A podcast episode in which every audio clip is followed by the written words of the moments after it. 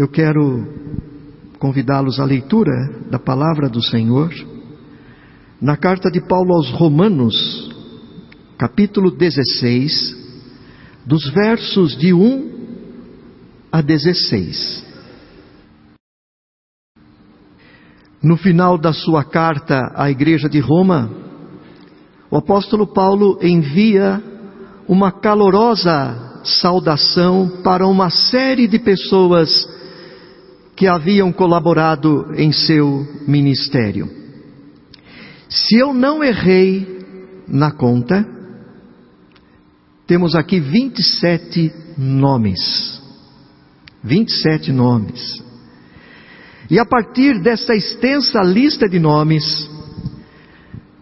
podemos esboçar um perfil daquela comunidade de fé.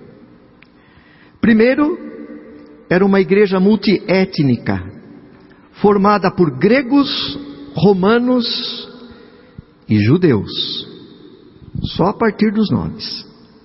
Segundo, era uma igreja bem heterogênea, composta de mulheres, homens, casais, solteiros, jovens, idosos, ricos, pobres, cultos e incultos. O que unia todas essas pessoas de origens culturais, religiosas e sociais tão diversas? A resposta é simples: a fé comum em Jesus Cristo. Paulo diz quatro vezes aqui nesse texto que todas aquelas pessoas estavam em Cristo. E ele vai dizer também cinco vezes que elas estavam no Senhor. Só em Jesus é possível haver unidade na diversidade. Somente em Cristo. Mas será que não havia conflitos e tensões naquela igreja tão diversa? Tão unida e tão diversa? Certamente. Paulo, aliás, trata um pouco disso nos capítulos 14 e 15, exortando-os à tolerância. É verdade também que a unidade daquela igreja estava sempre sob ameaça. Se você ler o verso 17 que não lemos, Paulo já os alerta quanto a isso. Ele diz: Olha, rogo-vos, irmãos, que noteis bem aqueles que provocam divisões e escândalos entre vós. Então havia também o perigo de pessoas semeando ou procurando semear tais divisões. Contudo, o fundamento da igreja estava posto, estava bem estabelecido naquela comunidade de fé. Jesus Cristo. Queridos irmãos, a unidade na diversidade é o maior testemunho que uma igreja pode dar diante de um mundo tão dividido como o nosso. De um mundo que só sabe levantar cada vez mais barreiras de toda ordem entre as pessoas.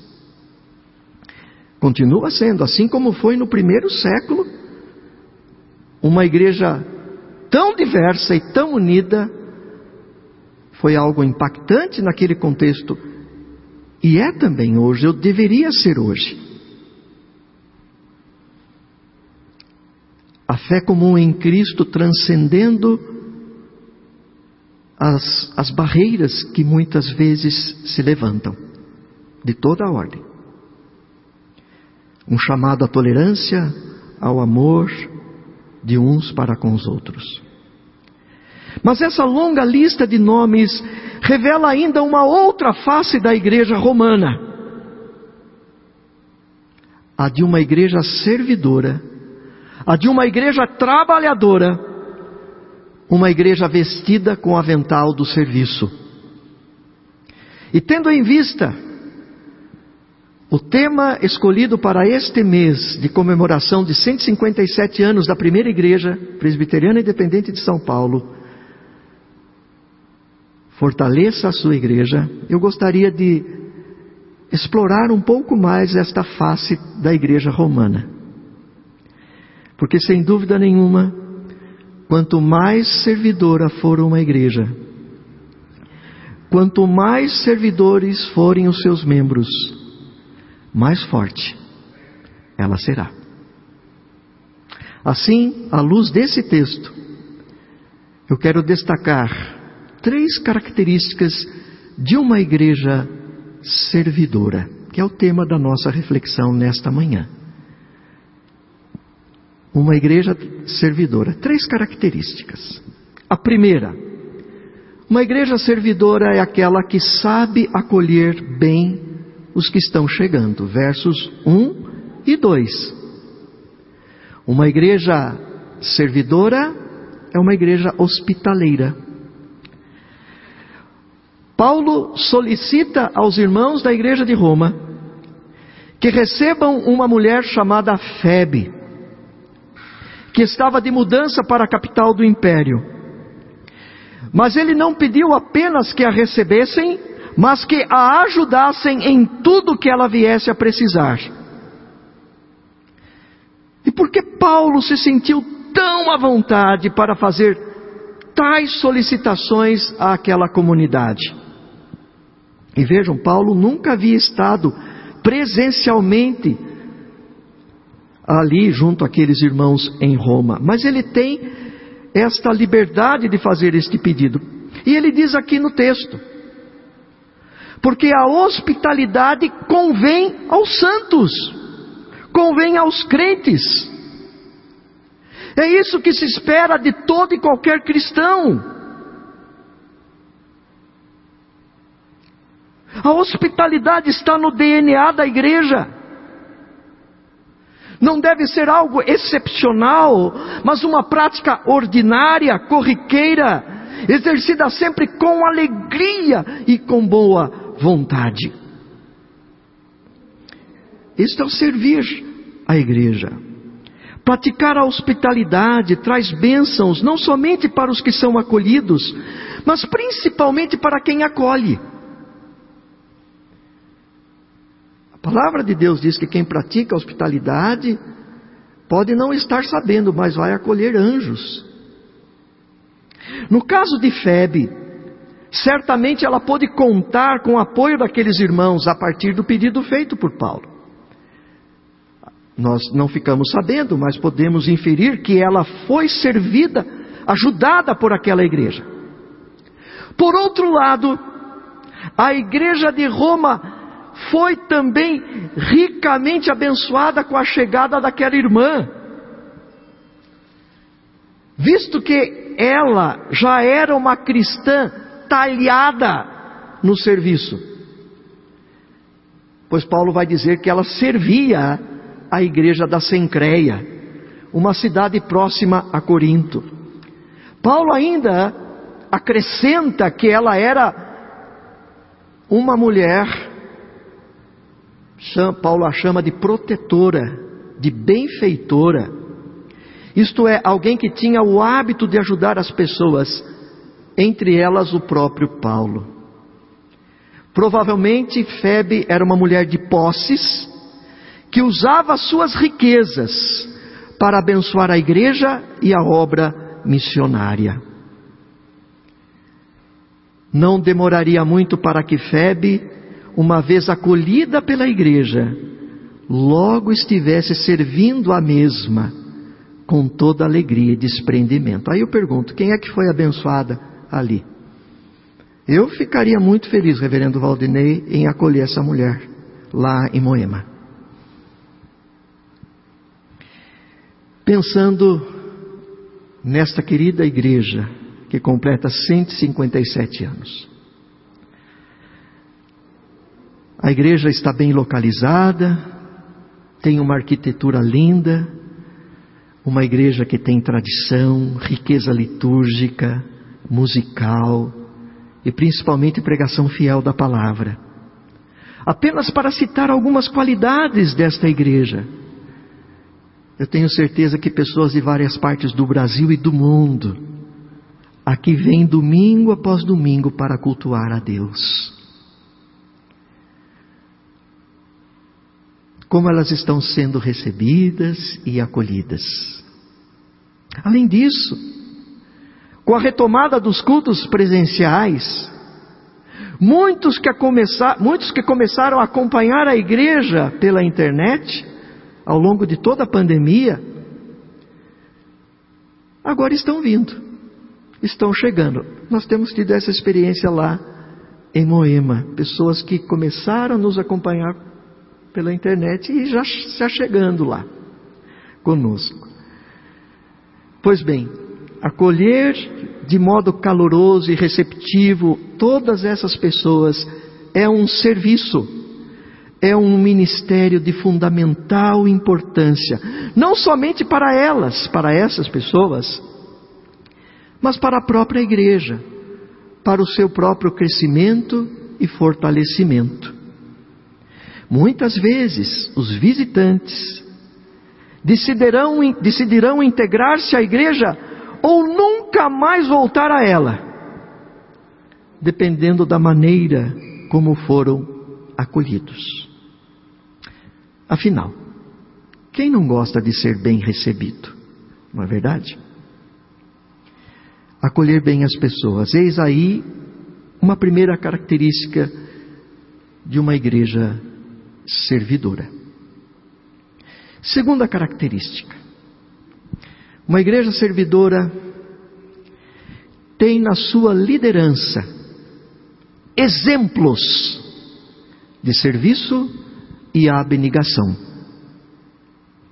Uma igreja servidora tem na sua liderança exemplos de serviço e abnegação. A partir do verso 3, conforme lemos, Paulo passa então a saudar várias pessoas que tinham colaborado ativamente em seu ministério. Mas que à época em que ele escreve a carta, essas pessoas estavam servindo lá junto à igreja de Roma. É altamente provável que algumas dessas pessoas fossem líderes da comunidade.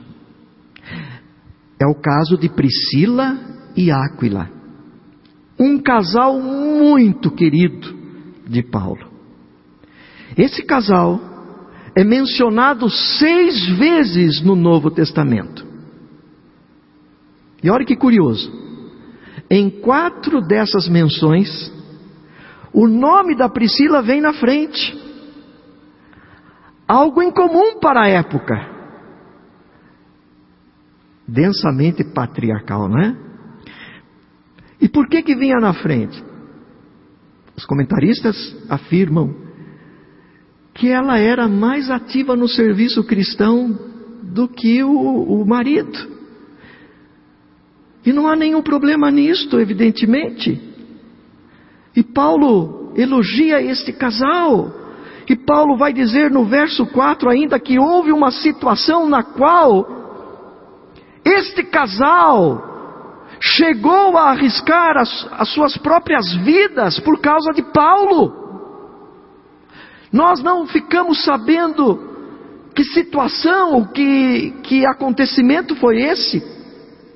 Nós não ficamos sabendo, mas as igrejas gentílicas todas tomaram conhecimento. E vejam, Paulo era o apóstolo dos gentios.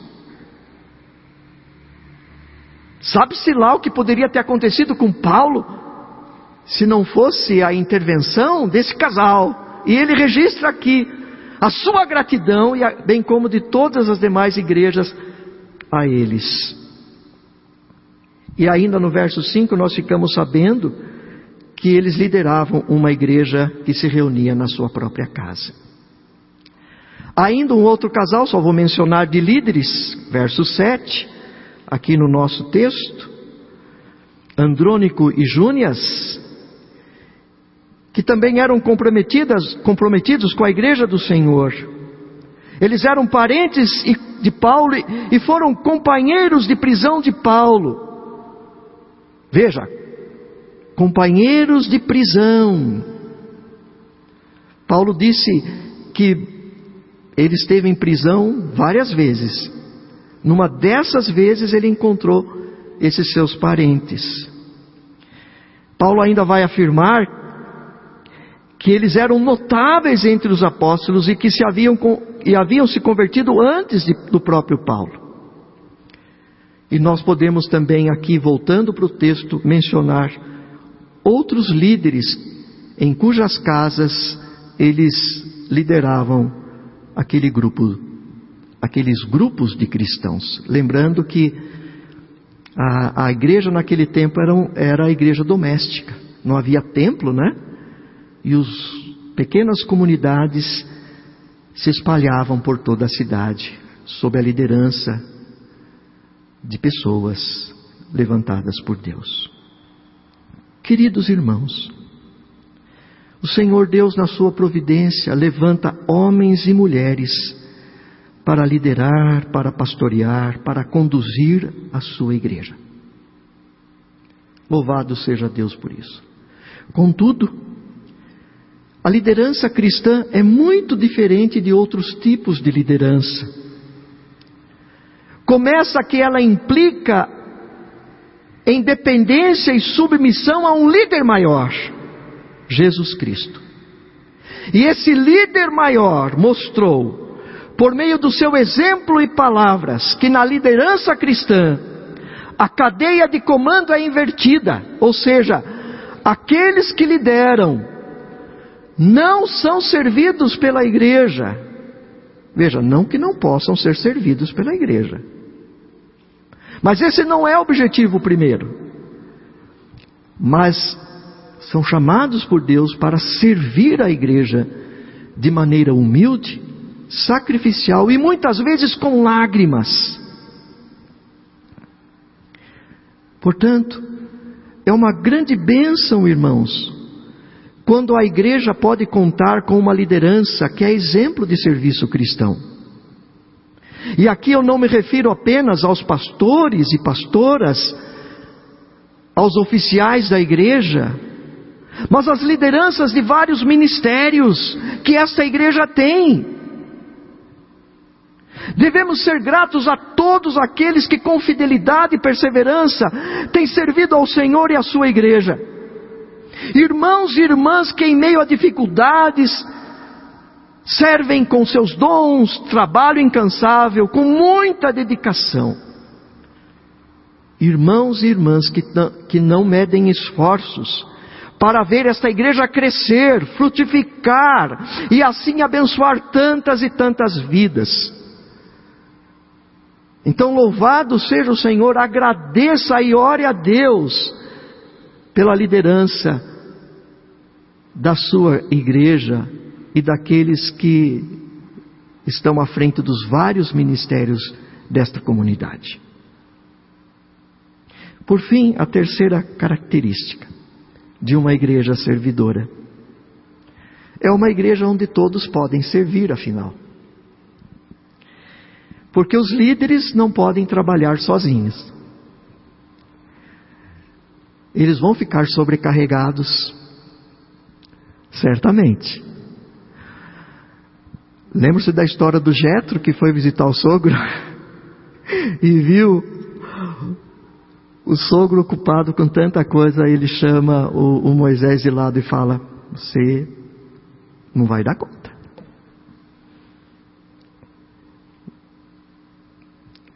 Vamos mudar isso aí.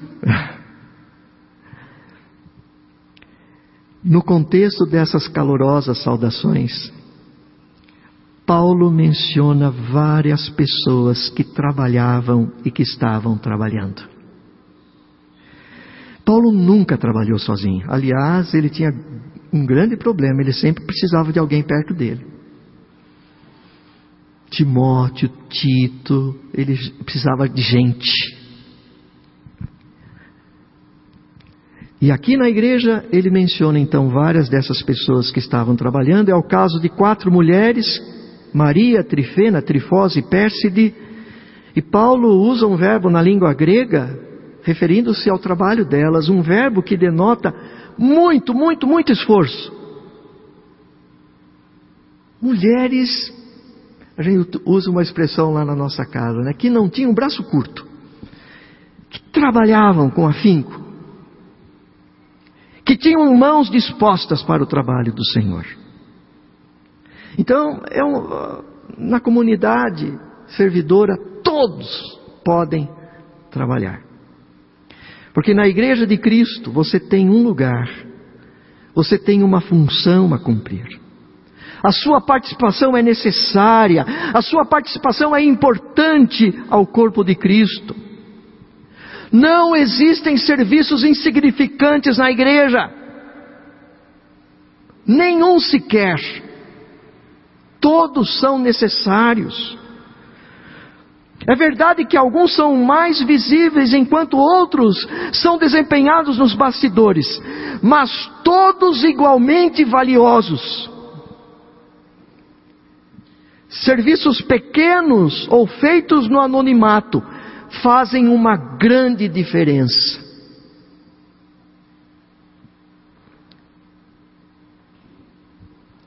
O pastor e teólogo Dietrich Bonhoeffer sintetiza essa verdade de maneira magistral no seu livro Vida em Comunhão. Ele diz o seguinte, no capítulo que trata exatamente sobre o serviço cristão. Olha que coisa bonita, ele disse: Não é de personalidades brilhantes que uma igreja precisa, mas de fiéis servidores de Jesus e dos irmãos. A igreja não se ressente da falta daqueles, mas destes. A igreja se ressente daquele que tem um talento, mas às vezes enterra aquele um talento. Mais do que aquele que tem cinco. Não, a igreja precisa que você, que tem um talento, um dom, coloque, sirva, abençoe a comunidade. Pastor, eu não sei qual é o meu dom. Comece servindo, ele você vai descobrir. Caminhando para a conclusão. Essa reflexão sobre a igreja servidora de Roma lá no primeiro século ela confirma o que o teólogo reformado Calbart escreveu no seu comentário do Credo Apostólico. Calbart escreveu o seguinte: No Novo Testamento, ninguém vinha à igreja simplesmente para ser salvo e ser feliz, mas para ter o privilégio de servir ao Senhor.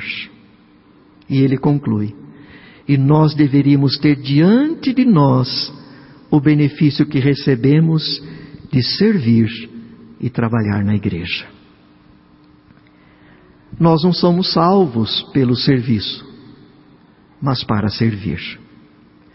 Tanto quanto a salvação, servir é graça, servir é bênção, servir é privilégio. Um coração salvo é um coração que deseja servir. Por isso não servimos a Deus e ao próximo por culpa, medo ou obrigação, mas pela profunda gratidão pelo que Jesus fez por nós, por mim e por você. Finalmente, servir não é coisa complicada quando dispomos do maior mestre e modelo de servo que já existiu ligados a Jesus, em comunhão com Ele, dele recebendo graça e poder, seremos uma igreja forte e cada vez mais comprometida em servir. Igreja, primeira igreja presbiteriana independente de São Paulo, uma igreja servidora. Deus os abençoe.